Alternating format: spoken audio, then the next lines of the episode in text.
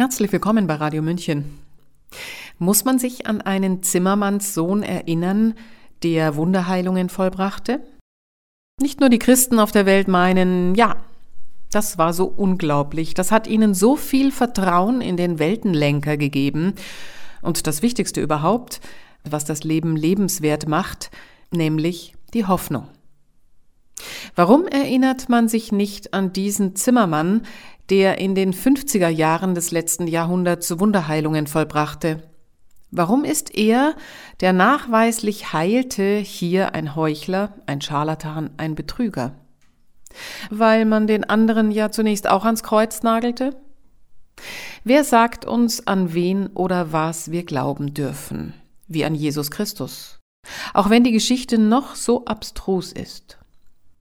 Über den Wunderheiler Bruno Gröning nähert sich die Autorin Lili Gebert dem unerklärlichen Phänomen Heilung an und verfasste den Text mit dem Titel Die Säulen des Vergessens. Sprecherin Sabrina Khalil. Das menschliche Gedächtnis beruht auf Vertrauen, nicht auf Zweifel. Ob und wie lange wir uns an etwas erinnern, hängt von der Übereinstimmung mit unserem bisherigen Weltbild ab. Was aber bedeutet es, wenn wir immer nur dem vertrauen, woran wir schon glauben? Ein Phänomen, das aufgrund eben jenes Zerwürfnisses von Realität und Wirklichkeit beinahe gänzlich aus dem kollektiven Gedächtnis verschwunden ist, heißt Bruno Gröning. Am 3. Mai 1906, als viertes von sieben Geschwistern in Danzig geboren, erregte der gelernte Zimmermann in den 1950er Jahren weltweites Aufsehen als Wunderheiler.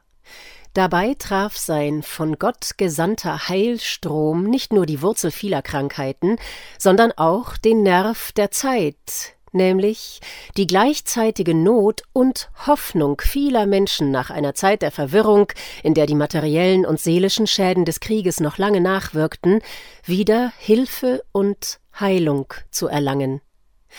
Doch während die einen schlichtweg dankbar waren, von ihren Leiden befreit worden zu sein, galt die Unerklärlichkeit von Grönings Heilerfolgen für die anderen als Grund, eben diesen ein Ende zu bereiten. Auf wenige Monate des Aufatmens folgten Jahre der Unterdrückung und des Rufmordes.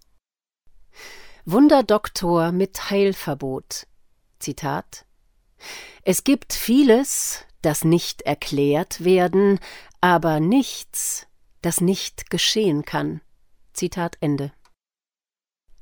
Die Massenversammlungen begannen im März 1949 mit einem Pressebericht über einen angeblichen Heilerfolg Grönings, woraufhin tausende Heilungssuchende zu ihm nach Herford in Westfalen strömten.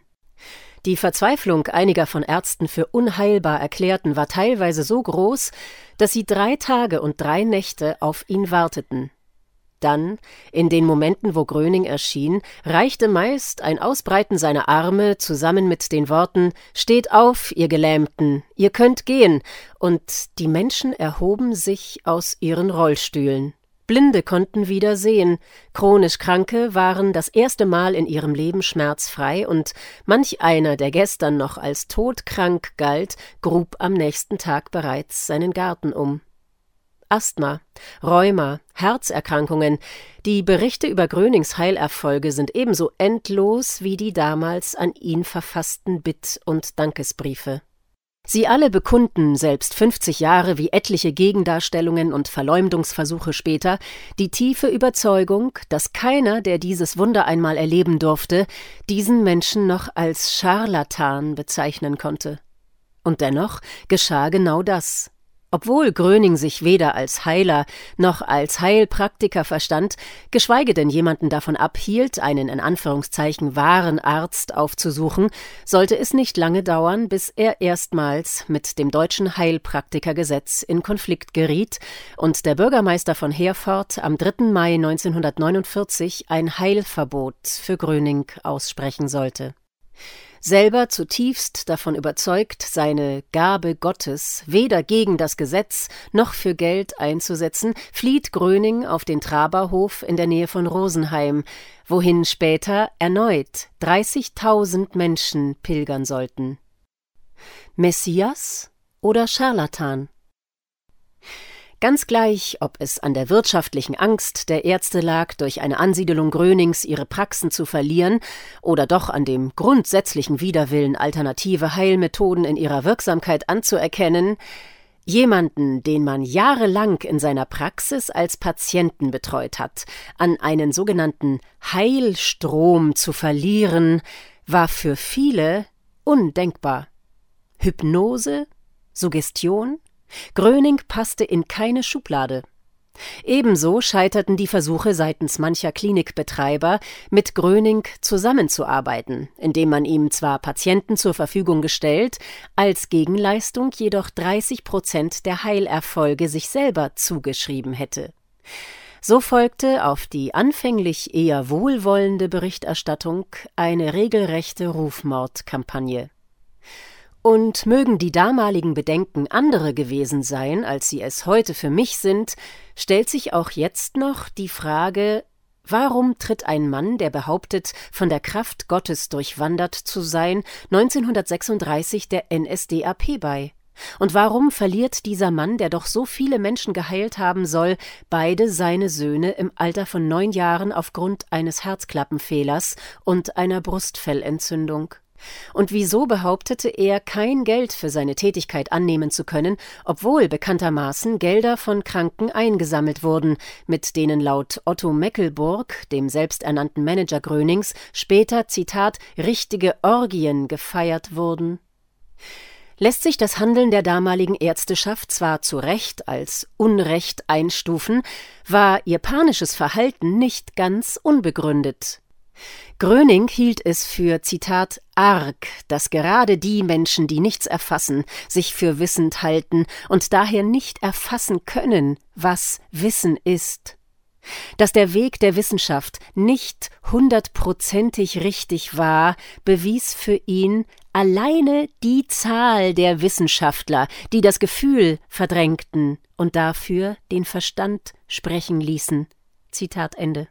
Mit dem Verstand aber, daran gab es für Gröning keinen Zweifel, konnte er, Zitat, bestimmt nicht verstanden werden. Folglich rief er in seinen Vorträgen mehrmals zur großen Umkehr auf, einer Abkehr von der modernen Wissenschaftlichkeit zurück zum Glauben einem Glauben, der zwar zurück zu Gott führe, dessen eigentliche Kraft jedoch jedem von uns innewohne. Der Schlüssel, Heilung überhaupt erst empfangen zu können, läge darin, sich von dem zu befreien, was man selbst als Leid empfinde. Kranke Gedanken führten zu einem kranken Körper.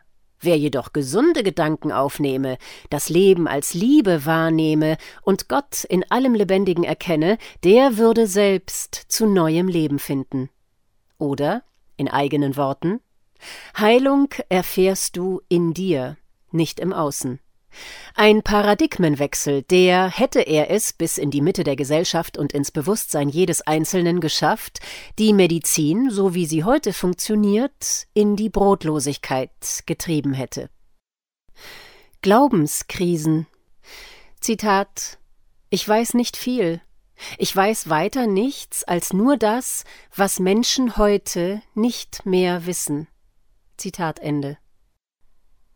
Nichtsdestotrotz, warum ist das Phänomen Gröning nicht in unser kollektives Gedächtnis übergegangen? Lag es an dem Konkurrenzneid und der Übermacht der deutschen Ärzteschaft, oder war es das bis heute anhaltende, fehlende Vertrauen in die Selbstheilungskräfte des Menschen? Denn ob nun die derweilen mehr zum Mythos verklärten Erzählungen über Bruno Gröning stimmen oder nicht, warum löst auch nur der Gedanke an die mögliche Existenz eines Heilstroms bei dem einen Aggression und Diffamierungslust aus und bei dem anderen das Gefühl von Halt und Hoffnung? Ich meine, die weltweit am meisten vertretene Religion glaubt an die Himmelfahrt Christi und wird trotzdem nicht als esoterische Sekte bezeichnet. Aber ein deutscher Zimmermann, der massenweise Wunderheilungen durchgeführt haben soll, wird verneint und vertrieben? Manchmal frage ich mich, wie viel Wein getrunken und gleichzeitig Wasser gepredigt werden kann. Nicht nur würden wir Jesus nicht erkennen, stünde er als Leibhaftiger vor uns, vermutlich würden wir ihn kreuzigen, wie wir es vor 2000 Jahren schon einmal getan haben. Was haben wir gelernt? Gar nichts. Was aber könnten wir lernen? So unglaublich viel. Sie hörten Die Säulen des Vergessens. Über Bruno Gröning näherte sich die Autorin Lili Gebert dem unerklärlichen Phänomen Heilung an. Ihr Text war zunächst auf ihrem Blog Treffpunkt im Unendlichen erschienen. Sprecherin Sabrina Halil. Mein Name ist Eva Schmidt. Ich wünsche einen angenehmen Tag und Abend. Ciao und Servus.